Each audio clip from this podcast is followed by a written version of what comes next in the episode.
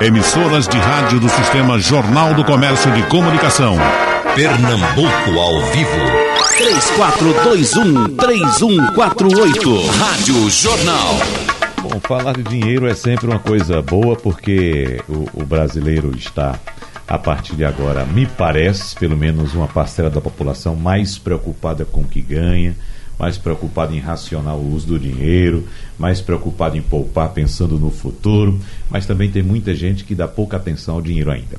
Mas eu queria começar essa conversa aqui com o professor Sandro Prado, porque nós temos alguns movimentos na economia que podem sinalizar alguns rumos, pelo menos a partir do ano que vem. Né? Acabamos de aprovar a reforma da Previdência, nós temos, por exemplo, a informação hoje de que um fundo bilionário dos Emirados Árabes diz que vai levar investimentos no Brasil na próxima década. Bom, algumas informações que começam a chegar, mas professor Sandro Prado, o que pega mesmo a partir de agora é a aprovação da reforma da Previdência. E há uma estimativa de alguns economistas de que pode haver um aumento, um incremento de investimento externo aqui no Brasil. O que é que o senhor diz? Bom dia. É, bom dia. É, hoje, o Brasil, né, nesse ano de 2019, nós tivemos e vamos ter um crescimento bastante ínfimo, mas há boas expectativas para o próximo ano, para o ano de 2020. Houve a acomodação do primeiro ano do atual governo na tentativa de buscar novos investidores para dinamizar a economia do país, né? mas a gente ainda está com um problema muito grave de desemprego. Então, como o desemprego ele está muito elevado, o consumo ele acaba ficando bastante baixo derivado disso, né? E muitas pessoas estão com a renda também muito baixa. A gente sabe que hoje cerca de 104 milhões de pessoas têm uma renda per capita de 413 reais, são dados bastante recentes. Isso faz com que a gente não tenha um bom dinamismo da economia. Porque para o ouvinte entender, a economia ela depende da demanda do consumo interno das pessoas. Então, como muitas pessoas estão com dificuldade financeira, estão bastante, inclusive, endividadas, uma grande parcela da população, isso tem reflexos na economia. Então, esse ano foi um ano que a gente teve um crescimento muito ínfimo, mas também há uma desaceleração internacional.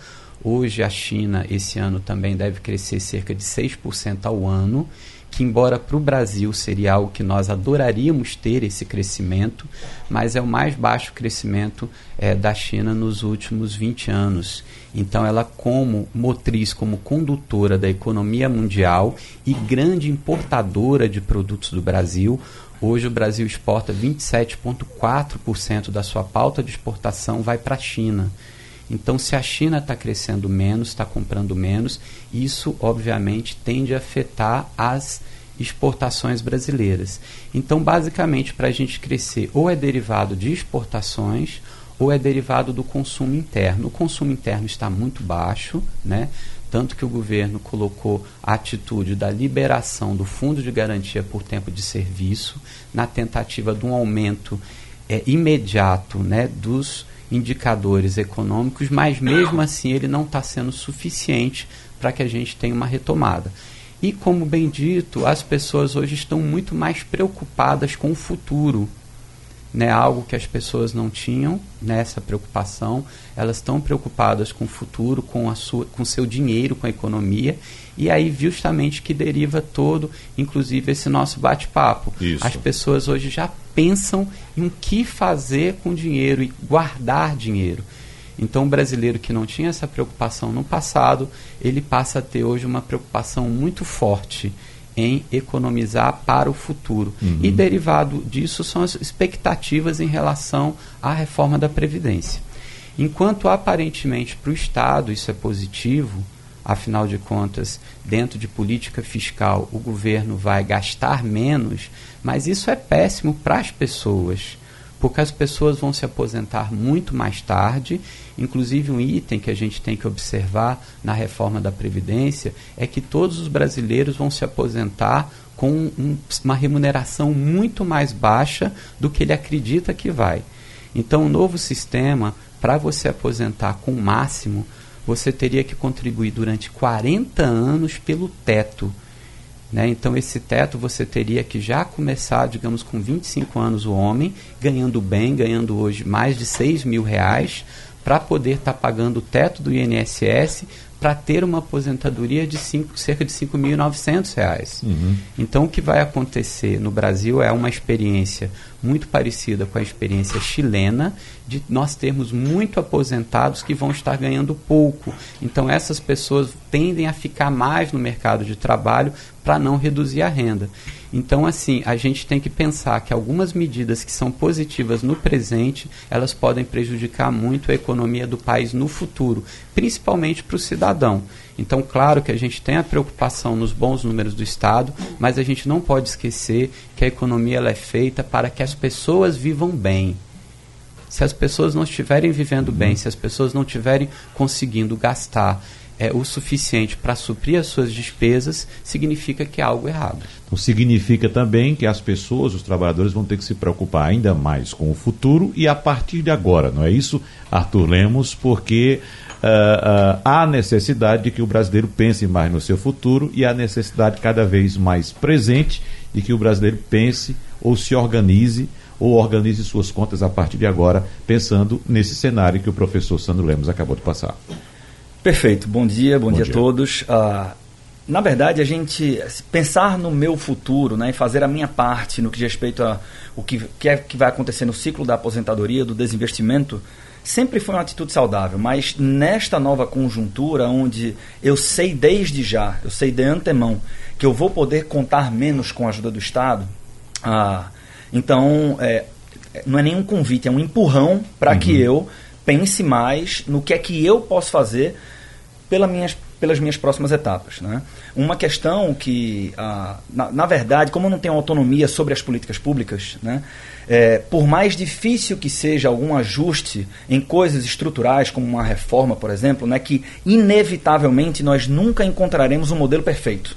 Uma vez que você vai mexer em alguns benefícios, etc. Então, você nunca vai alcançar 100% de, de aprovação.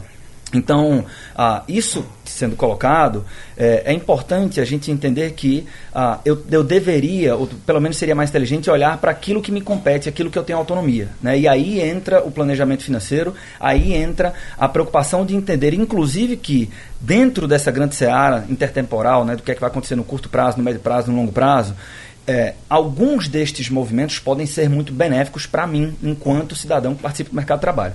Então, o que você falou de perceber cada vez mais sinalizações de grandes investidores, investidores institucionais querendo trazer investimentos diretos aqui para o país, ah, isso acontece, né? ou seja, a economia ela é dependente da confiança. Sem confiança, o empresário não investe e o consumidor não consome. E quando você faz uma mudança, por mais que eu concordo com o professor Sandro Lemos, né, ou seja, existem ah, pontos que são frágeis em mudanças profundas como essas, mas ao mesmo tempo ah, você traz uma grande sinalização de que aqui tem regra, de que nós nos incomodamos com a trajetória fiscal ascendente uhum. e que a uhum. gente quer mudar isso. Né? Então, todas essas novas pautas, e a gente não fala só de reforma de previdência, né? ou seja, a reforma tributária, a abertura comercial, dentre tantas outras que estão sendo endereçadas, isso faz com que a confiança perante Brasil seja maior e aí eu começo a captar investimentos, esses investimentos se empregam e aí eu aumento a capacidade da população consumir, que gera mais vendas para a indústria, comércio serviço e por aí vai, e aí você pode entrar no círculo virtuoso. Né? E por fim, quando você fala também de elementos é, conjunturais, acho que é, perceber que a gente tem um juro estruturalmente mais baixo né? Ah, é, um, é um outro convite para que eu repense onde que eu vou colocar o meu dinheiro. Né? Então, fazer o dever de casa, isso é função né, de todo mundo que pode fazer isso. É evidente que a gente sabe que na vida real tem, tem situações e tem realidades que é muito difícil você pensar em poupar, né? a gente sabe disso, mas para aqueles que conseguem simplesmente direcionar a meu esforço de poupança para a caderneta de poupança, como a gente fez durante muito tempo, passa a ser ainda mais ineficiente e quando a gente olha pro, sobre o ponto de vista conjuntural hoje, em especial para a taxa de juros, a gente tem um outro convite para que uhum. o brasileiro conheça a renda variável. Certo, muito bem. Agora, Leandro Trajando, falar em poupança, falar em aposentadoria, falar em consumo é falar também no que se conhece muito hoje em dia, um, um termo muito difundido, que é educação financeira. Né? Por um lado, temos o governo querendo que o cidadão utilize os 500 reais da FGTS dele como forma de consumo. Vá para o comércio comprar nesse final de ano. Por outro lado, chega a orientação como essa de Arthur, que diz: pegue seu dinheiro e poupe pensando no futuro. Né? Então, o que é que a educação financeira nos diz neste momento? Dá para equilibrar essa equação? Bom dia, é um prazer grande ver estar aqui, Wagner, com você, da com, mesma Arthur, forma. com o Sandro, muito bacana. E é um desafio, né? Porque se você parar para observar de fato, enquanto o governo diz, olha, tô te dando aí uma renda, um, um valor extra para que você possa ir para o mercado ou que bote tuas dívidas em dia. E essa, e essa me permita Claro. interromper só, e essa talvez possa ser a percepção de algumas pessoas que o governo está te dando esse dinheiro. Exato. Né? Mas na verdade o dinheiro é do, do Tá sendo trabalhador. antecipado. Está sendo antecipado, está lá guardado. Foi dinheiro do salário dele. que é até um risco grande, diga-se de passagem, para aquela pessoa que está nos ouvindo aí, achando muito bacana todo ano, a partir de 2020, poder receber um valor extra no aniversário. Ah, que bom, o governo vai me fornecer, vai me adiantar esse valor extra no aniversário, muito bacana. Só que não é para todo mundo esse saque aniversário, né? Então é uma questão mais técnica que a pessoa tem que refletir muito sobre a adesão disso ou não. E ter essa educação, não é no sentido, como você falou, que não é muito voltada para números. Primeiro, em relação à tua consciência financeira, ao teu comportamento, às atitudes que você vai tomar. Porque enquanto há um incentivo para o consumo, para que fomente um pouco a economia, que a gente gire esse mercado, por outro lado, o acesso à renda, ele não está tão fácil. O desemprego ainda segue muito alto. A, a gente não tem aumento aí nas mais variadas classes que atendem a, a inflação de fato, né? porque a gente tem o que se vai ter a partir do IPCA, e se você for ver quanto é que aumenta, por exemplo, o acesso à educação ano a ano. Está muito além, entre outros itens também. Então, é um desafio muito grande de você equilibrar e entender as suas prioridades. E não simplesmente dar vez e voz aos seus sonhos, aos seus desejos, ou ao incentivo do governo a título de consumo e de fomentar a economia. Assim como as oportunidades que aparecem nesse período, porque as oportunidades não param, claro. As empresas precisam fomentar, precisam vender e com isso vem com promoções. A gente entra aí agora no período de Black Friday, onde ela quer levar a primeira metade do seu décimo terceiro e o Natal quer levar a segunda. E quando Uhum. começa o ano você vem com as despesas extras e já vai estar em apuros. Então a educação financeira nesse momento vem no sentido da reflexão, do comportamento para que você possa fazer as melhores escolhas de acordo com a tua realidade e não do amigo do trabalho que está do teu lado, do chefe, do de quem você está ali comandando, do parente. Então é muito de acordo com as suas decisões, com a sua realidade e pé no chão. É isso que falta para o brasileiro de modo geral hoje. Muito bem, pé no chão. Você toca num ponto importante porque, veja só, conheço muita gente que ganha um. tem uma renda muito elevada. Renda acima, digamos assim, 10 mil reais. 10, 15, 20 mil reais. Nesse grupo tem muita gente que está com a corda no pescoço, né? endividado. Né? E também conheço muita gente que ganha pouco. Ganha pouco, vamos lá para o mínimo, para o salário mínimo, mas não deve um centavo. Né? Vive daquele salário, paga suas continhas, é claro, com limitações, muitas limitações. Mas nós temos esses dois grupos. Um grupo que ganha bem 15, 20 mil reais, mas que gasta 25, 30 por mês. Né? E o grupo que ganha pouco, mas consegue equilibrar suas contas. O que é mais importante nesse aspecto? É de fato esse trabalho que se diz de educação financeira ou é o fato do indivíduo se controlar, conter seus impulsos? O que é que leva em consideração nesse momento? É, para mim está dentro, né? A educação financeira ela vem para englobar tudo isso, né? O lado comportamental do indivíduo. Então, é, esse controle dos impulsos, esse entendimento do que você pode ou não fazer, é parte da análise, do teu autoconhecimento. Isso vai estar dentro aí do teu perfil educado financeiramente, vamos dizer. Ou seja, você tem que entender um pouco dessa tua realidade, do que você pode ou não. E que, na verdade, você pode quase tudo o que quer. Agora, às vezes, você tem que se planejar, botar prazo, botar meta e vai fazer acontecer. Ah, eu queria ir o fim desse ano para o Natal Luz, em Gramado. Fantástico, incrível, lindo. Já começou, inclusive, né? Só que você está dois começou. meses de poder ir no máximo ali em dezembro. Então, talvez não seja possível para esse ano. Mas se você começar a se organizar de agora, sim, é possível ano que vem. Para Se o ano seguinte. Para o ano seguinte. É Copa do Mundo. Muitos brasileiros tinham o sonho de ir para a próxima Copa. Depois do 7 a 1 parece que o negócio ficou meio. Aí depois que o Brasil entrou em campo, o pessoal se empolgou, não é? Mas quantas pessoas realmente se organizaram para ir para essa tal próxima Copa? E aí vem a do Catar. Claro, bem mais cara por diversas razões, o custo lá, tudo. Se você acha que é inacessível, está longe, ou em novembro, não vai ser bem mês de férias, tem filhos, joga para dos Estados Unidos, México e Canadá 2026. 2026 não vai para a Copa quem não uhum. quer, porque você bota, você precisa juntar um valor muito pequeno. Então, quando você junta a recorrência, a consistência na educação do prazo e você fazer aqueles aportes, então você vai ter o prazo ao favor. Com o prazo ao teu lado, você vai poder fazer aportes bem menores. E você investindo da melhor forma, você vai conseguir fazer com que aquele montante também cresça de uma forma mais acelerada, mais bacana. Né? O nome disso é planejamento, né? É, é, eu, eu, tenho um adendo aqui ao que o Leandro falou. Uhum. Eu, eu, concordo demais com ele. Né? Ou seja, não adianta, de fato, você ah, você falou de 10 mil, né? Às vezes tem gente que com a renda média mensal líquida de 50 mil reais ou mais que está em apuros. É. Né? Isso acontece. Coisa, é? uhum. ah, e, e, a gente sabe que acontece, né, Leandro? Que a gente faz consultoria financeira e a gente encontra casos assim. A gente pensa que não, mas é mais comum do que nós imaginamos. É, o único cuidado aqui, tá, Wagner, é a gente não cair na impressão de que então não importa muito o que eu ganho, importa sim como eu administro meus gastos. No mundo que nós vivemos, importa sim. As duas coisas são importantes. Então é evidente que de nada adianta eu ter uma renda duas, três, quatro vezes maior do que a que eu tenho hoje, se eu for totalmente desorganizado. Mas ninguém diz que você precisa ser desorganizado. Né? A gente pega um caso e faz da exceção à regra. Aquele jogador de futebol está quebrado, está vendo que não adianta nada. Adianta sim. Na vida real adianta sim. Então acho que a educação financeira engloba tudo, como o Leandro bem é, o orçamento, ou seja, o resultado de um orçamento, né, você olha para a diretriz orçamentária, vai, você vai ter receitas e despesas. Então, o que entra determina, inclusive, é o delimitador do meu, da minha qualidade de vida ali, né, no sentido de que o meu consumo ele deveria uhum. respeitar o meu limite de renda líquida no máximo. Então, acho que é a me planejar e, e, respeitar o meu volume de gastos, refletir sobre o meu estilo de vida e também, olhando mais do ponto de vista de carreira, né, eu, enquanto empreendedor, colaborador de uma iniciativa privada ou pública, pensar sempre o que é que eu poderia fazer para ampliar a minha renda, porque isso é saudável. É. Interessante que eu peguei um dado essa semana, professor Sandro, uh, que aponta um percentual relativamente alto de jogadores da, da NFL dos Estados Unidos, uh, a, a Liga de Futebol Americano, que ganham fortunas enquanto jovens e uh, em determinado tempo na vida, na aposentadoria, pedem falência. Nos Estados Unidos, o, a pessoa física uhum. pode pedir falência. Mas como é que o cidadão, o indivíduo que ganhou tanto dinheiro na vida, chega na aposentadoria sem dinheiro?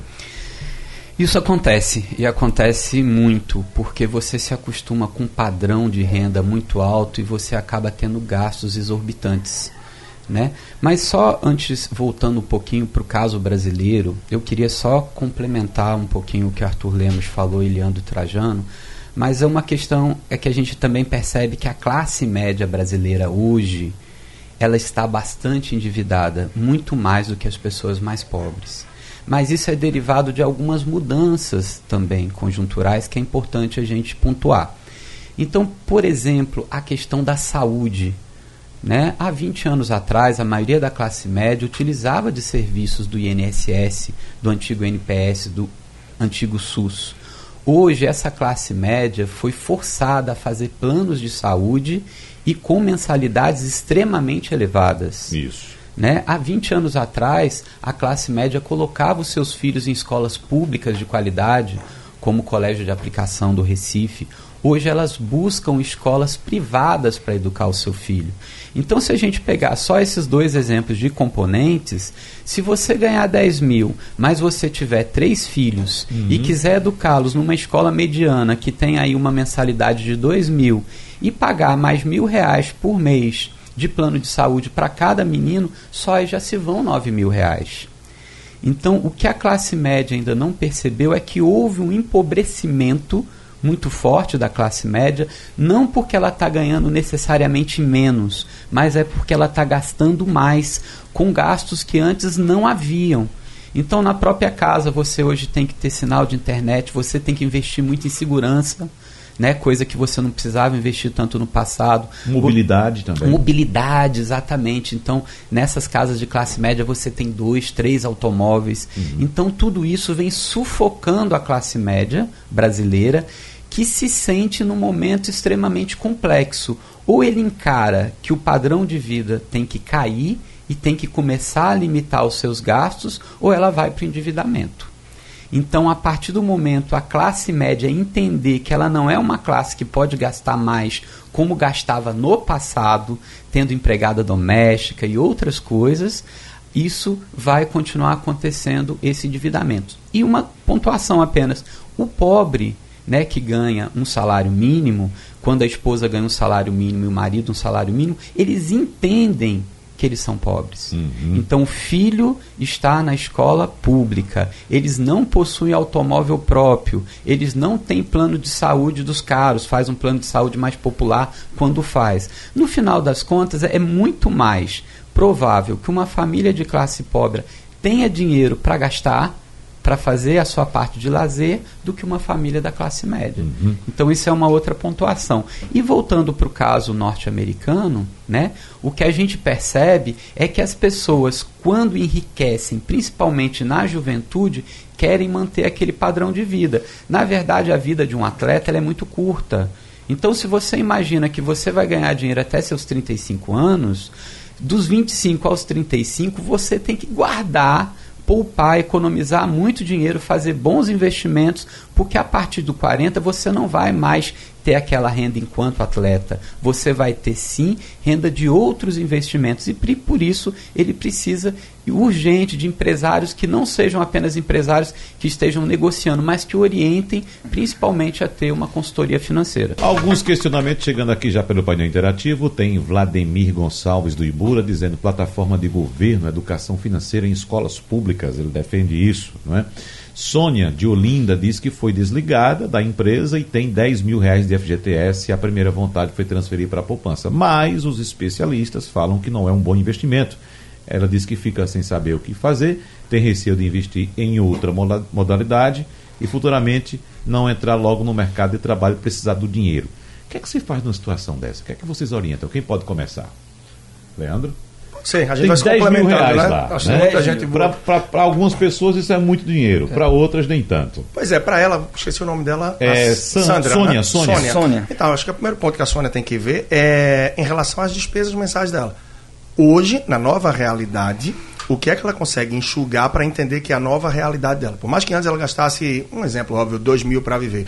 Hoje, nessa realidade, sem saber quando eu vou voltar a gerar receita, eu consigo viver com mil. Então ela tem uma abastância de dez meses aí, assim, digamos. Então o ideal era que ela utilizasse, deixasse esse valor, um investimento isolado, como fosse, que o primeiro ponto dela agora é a manutenção. O foco dela não pode nem estar tanto em investimento, em rentabilidade, é mais na liquidez, ou seja, na velocidade da Sônia tirar o dinheiro diante das necessidades. Então ela tem que deixar esse dinheiro isolado e todo dia 30, ou dia 1 do mês, ela vai levantar aquele valor que ela viu que é suficiente para ela viver no mês. Então, se é mil reais, dia primeiro ela tira mil reais e a prioridade dela, na minha visão, a sugestão seria que ela usasse em débito e espécie sem estar usando o cartão de crédito para ter chance de perder esse controle no mês seguinte, por é, exemplo. Já chegar uma fatura no valor de 500 e aí as despesas que ela tinha em mil, o mês já vai comer 1.500. Uhum. Né? Então seria um passo inicial aí só para que ela comece a tocar. Mas é. aí deixa as inclusões aí do hoje. Pois não. Não, eu vou, eu vou considerar então que Sônia fez o dever de casa, seguiu as recomendações do Leandro. E vamos falar não só para a Sônia, mas para todo mundo agora que está olhando para uma situação onde uh, eu tenho um saldo orçamentário, eu tenho um dinheiro que eu posso investir. E aqui vem a pergunta, ela mesma falou, né? Estou pensando em colocar na caderneta de poupança, mas os especialistas falam que isso não é uma boa alternativa, então fico confusa. É, antes a poupança do que a inércia da confusão, né? Então, é, antes, na verdade, guardar o dinheiro do que dizer, não, então vou gastar já que eu não sei onde investir, por aí vai. Hoje a gente tem muito conhecimento, que parece uma coisa boa, mas pode ser um problema, né? Porque diante de tanta informação, fico confuso. Tantas opções, pois né? É. Vou para onde? Então, assim, primeira coisa, agora não tem jeito, né? Acho que é, é, investir primeiro na sua instrução financeira, entender um pouco de investimentos. Não adianta eu falar, ó, estamos num excelente momento para renda variável. Se você não entender o que você está fazendo, você vai se sentir inseguro. Inseguro, você pode até fazer um primeiro aporte, mas no primeiro susto você vai embora. Né? Então, acompanhe o trabalho da gente nas redes sociais. Acho que tem muito conteúdo gratuito hoje para entender quais as opções. E falando um pouco de opções, ah, de fato, existem alternativas tão seguras quanto a caderneta de poupança, sendo que mais líquidas, é, é tão líquidas quanto, sendo que bem mais rentáveis. Né? Então, eu destaco aqui o programa Tesouro Direto. Né? E, se houver espaço, eu acredito que vale ah, ah, evidenciar que nós estamos em um excelente momento, do meu ponto de vista, analisando ah, as questões conjunturais até estruturais, como já falei, para direcionar parte do meu dinheiro para a renda variável, em destaque aqui os investimentos em ações. Em ações. Professor Sandro Prado. É, esse caso de Sônia, ele é bastante emblemático. É, hoje a população ela está perdida. grande parte da população que tem. Só um minutinho, professor, por favor. Nós estamos nos referindo à Sônia, mas Sônia a gente pode utilizar somente como modelo, que tem muita gente nessa isso, mesma isso, questão. Muita Não gente, é isso? exatamente. É o que acontece. As pessoas no passado, né, até 2012, quando houve a mudança da caderneta de poupança em maio de 2012, não tinham dúvida. A partir do momento que sobrasse algum dinheiro, colocariam nessa aplicação, nessa modalidade chamada de caderneta de poupança, tanto pela sua segurança, né, como é, seria o investimento que as pessoas estavam acostumados. Acontece que o governo ele fez uma mudança no cálculo da rentabilidade da caderneta de poupança, que quando a taxa de juros Selic tivesse é, mais baixa, ela não remuneraria, remuneraria como a caderneta de poupança antigo, antiga. Então, só para se ter uma ideia, hoje, garantido pela regra antiga, nós teríamos no mínimo 0,5 ao mês de rendimento da caderneta de poupança, o que daria 6,17 ao ano. Só que o que acontece na prática é que a nova caderneta de poupança no ano ela está rendendo quase que metade disso. Então as pessoas ficaram perdidas. Ora, o único investimento que eu conhecia, que era a caderneta de poupança, agora os especialistas dizem que é um dos piores investimentos que a gente tem. Sim, é um dos piores investimentos quando você vai pensar nos juros. Porém, a partir do momento que você não sabe, você não tem habilidade com outros investimentos, é melhor você deixar na poupança do que acabar arriscando sem ter conhecimento. Então, como bem dito, Tesouro Direto, a LCI, a LCA, outras formas de investimento, hoje elas rendem mais do que a nova caderneta de poupança, mas rendem menos do que a antiga caderneta de poupança.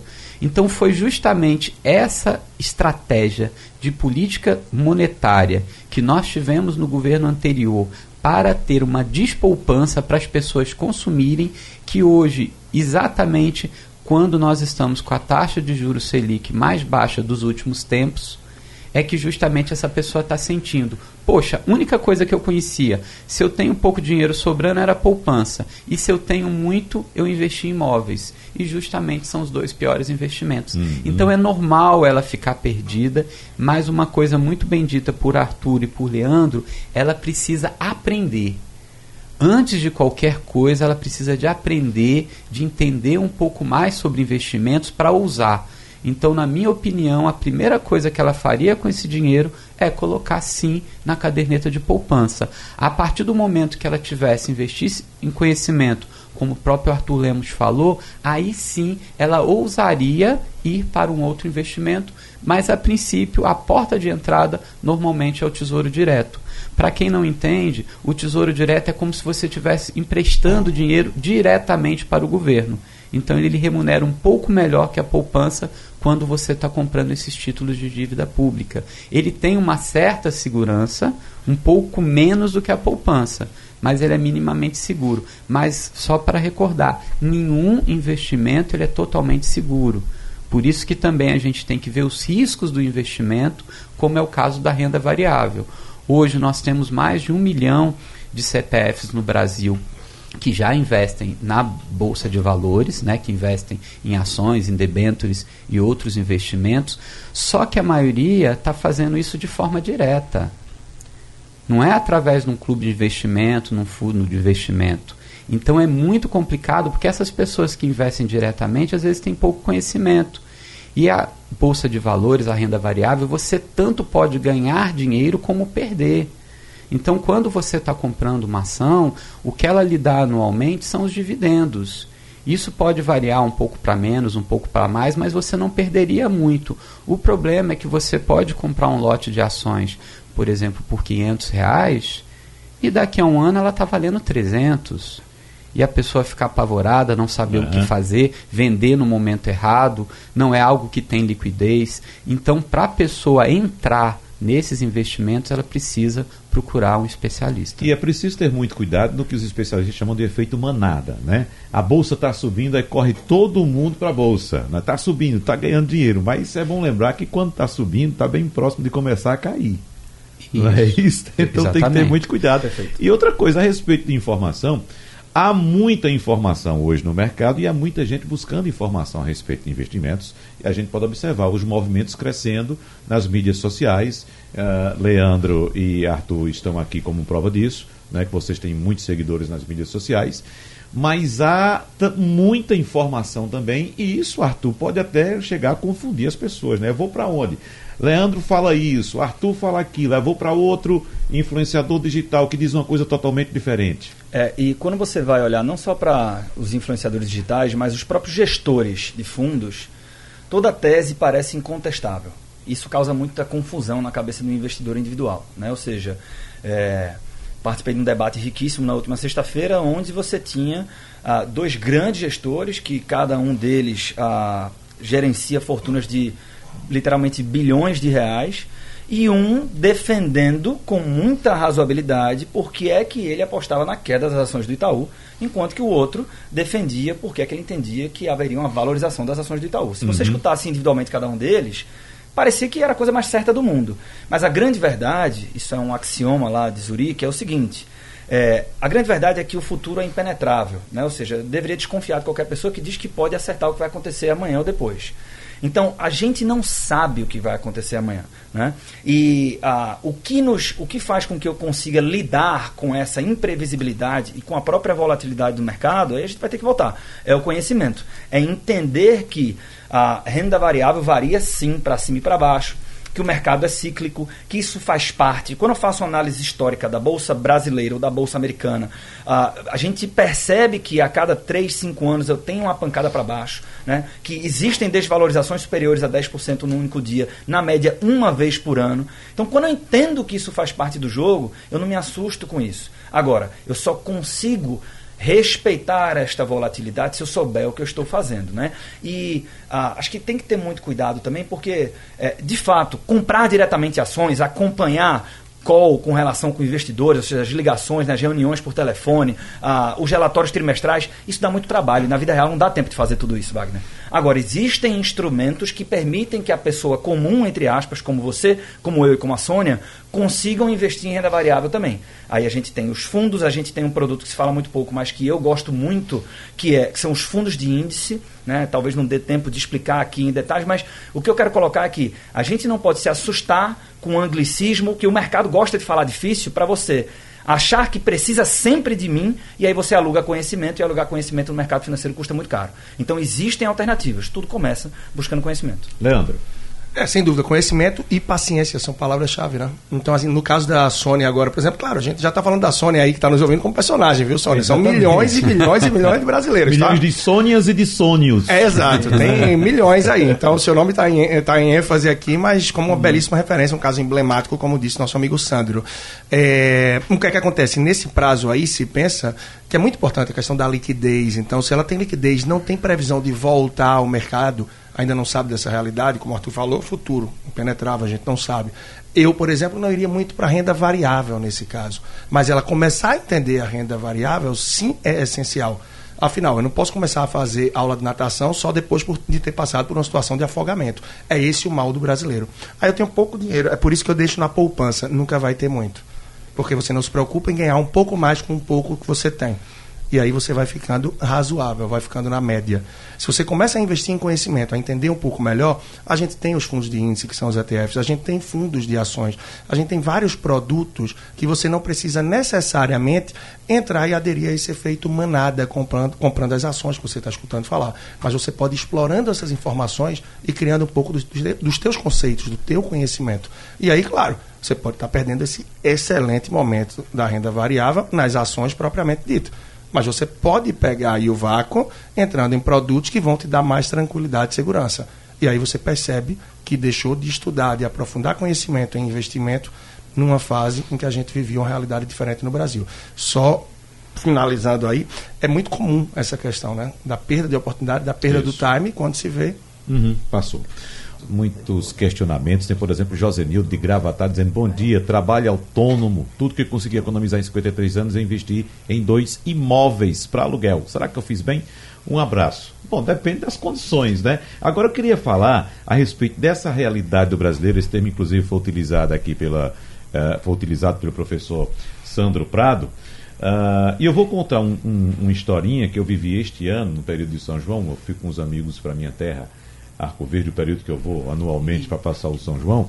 Né? E lá uh, tem um evento uh, muito bom, muito importante do São João, que é como se fosse o galo da madrugada do São João de Arco Verde, que é, que é a caminhada do forró. Então, cada um leva, é o povo na rua mesmo, cada um leva a sua comida, sua bebida, e nós contratamos o serviço de um garoto lá, um rapaz, um um rapazinho, acho que na casa dos 20 anos de idade, que trabalhava na feira fazendo transporte de feira. No interior tem muito isso, né? As pessoas vão fazer a feira e contratam um rapaz com a carrocinha para colocar os produtos ali e levar para casa. E aí eles ganham nesse trajeto, por, por feira, de 2 a 5 reais, dependendo do trajeto, cada transporte faz. Nós contratamos um rapaz desse aí para passar o dia todo com a gente. Né? Nós levamos as bebidas, compramos um isopor e colocamos as bebidas todas ali, né? E fomos lá, e o rapaz foi nos atendendo bem, com paciência, aguentar, imagina, o dia inteiro, de 10 da manhã até, até 4 da tarde no sol, carregando uma carroça ali. E a gente acertou um, um valor com ele, né? Aí, evidentemente que no final todo mundo gostou do trabalho e cada um deu um algo a mais a ele, né? E no final do trabalho ele ficou felicíssimo, porque disse nunca mais, nunca iria ganhar aquele dinheiro se ficasse na feira. Eu disse, rapaz, é o seguinte, é, a caixa de isopor não nos interessa, você pode ficar com ela também. Agora faça o seguinte: pegue esse dinheiro. Porque é o seguinte, a gente levou uma cerveja para lá, o pessoal levou uma cerveja lá, que, como vocês sabem, é evento público, tem um patrocinador, uhum. e na área do evento público só pode entrar né, a bebida daquele patrocinador. Então, no, no, no, no evento inteiro, São João inteiro, só tinha alguns tipos de cerveja, algumas marcas que era determinado patrocinador. E algumas pessoas começaram a procurar esse rapaz, pensando que ele era um vendedor, para pedir aquela cerveja que a gente estava lá. Né? Aí ele disse: Não, não estou vendendo, não, isso aqui é do meu pessoal. E muita gente procurando, que era a única cerveja que não vendia lá. E eu, no final eu disse a ele: Pega esse isopor, esse dinheiro, Compre, compre mais cerveja.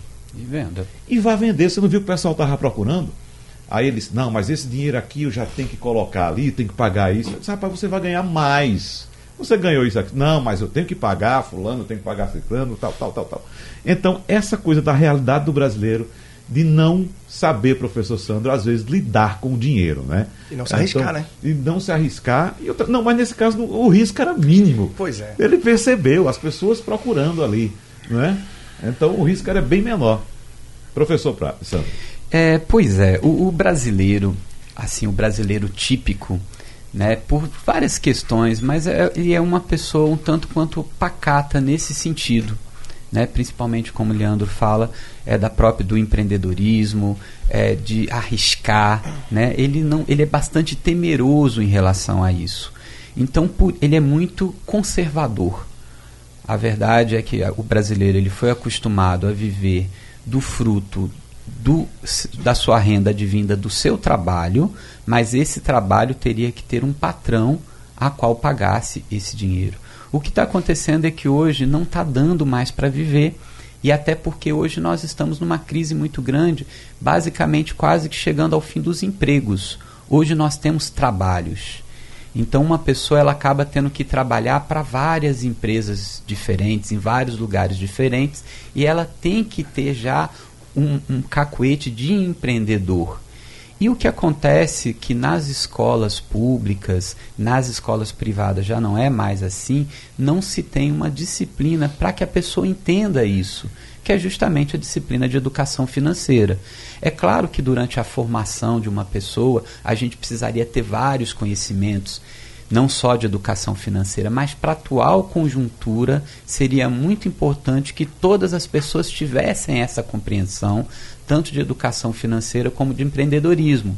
Então, se essa pessoa em Arco Verde, do exemplo, ela tivesse essa lógica de algo tão simples de poder comprar a cerveja da marca que vocês estavam consumindo, poder vender com lucro e com o dinheiro que ela tinha ganho, ela pagaria o que ela deveria a todas as pessoas e ainda com esse lucro poderia fazer outra coisa, inclusive comprar uhum. mais cerveja. Exatamente. Inclusive ver outra atividade que trouxesse uma renda. Então a gente estava acostumado principalmente com renda de vinda de trabalho, de juros da caderneta de poupança, de aluguéis, mas não estava acostumado com a renda de vinda de lucro. E normalmente as pessoas só faziam aquilo que outras pessoas já faziam. Então ia justamente naquele efeito manada, como o Leandro é, mencionou, e obviamente se todo mundo for fazer a mesma coisa, ninguém vai conseguir auferir aí um lucro. Mas é muito importante que as pessoas entendam, que as pessoas passem a empreender e tenham como na atividade produtiva uma nova forma de renda, porque renda advinda apenas de trabalho para os próximos anos vai ser muito difícil, uhum. porque os gastos modernos, essas novas despesas, elas vão basicamente levar toda essa renda das pessoas.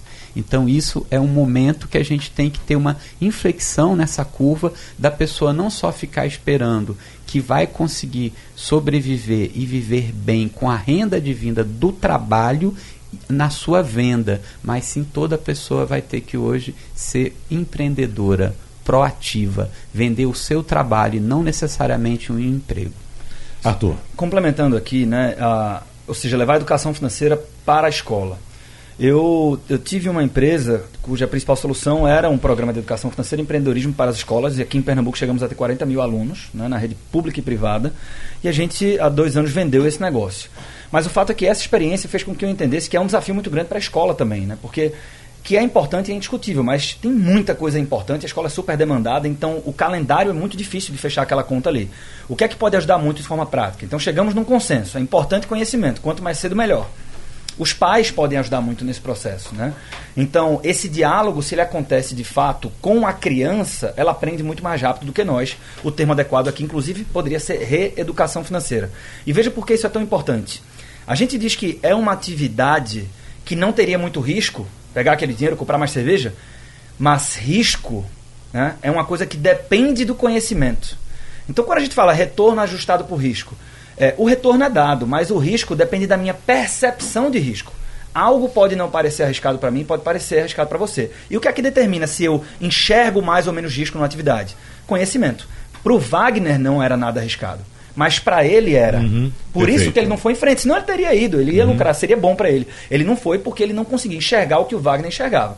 Então, é, isso só vem com conhecimento. Né? Inclusive, a, a, atendi uma pessoa na semana passada que ela me disse o seguinte: eu vou investir em ações porque eu sou muito conservador. Isso vai de encontro com a opinião pública na média, porque me parece que ações é uma coisa arrojada, é agressiva tal. Então, quando você estuda mais no mercado financeiro, você começa a entender que coisas como caderneta de poupança podem ser muito arriscadas e coisas como investimentos em ações não.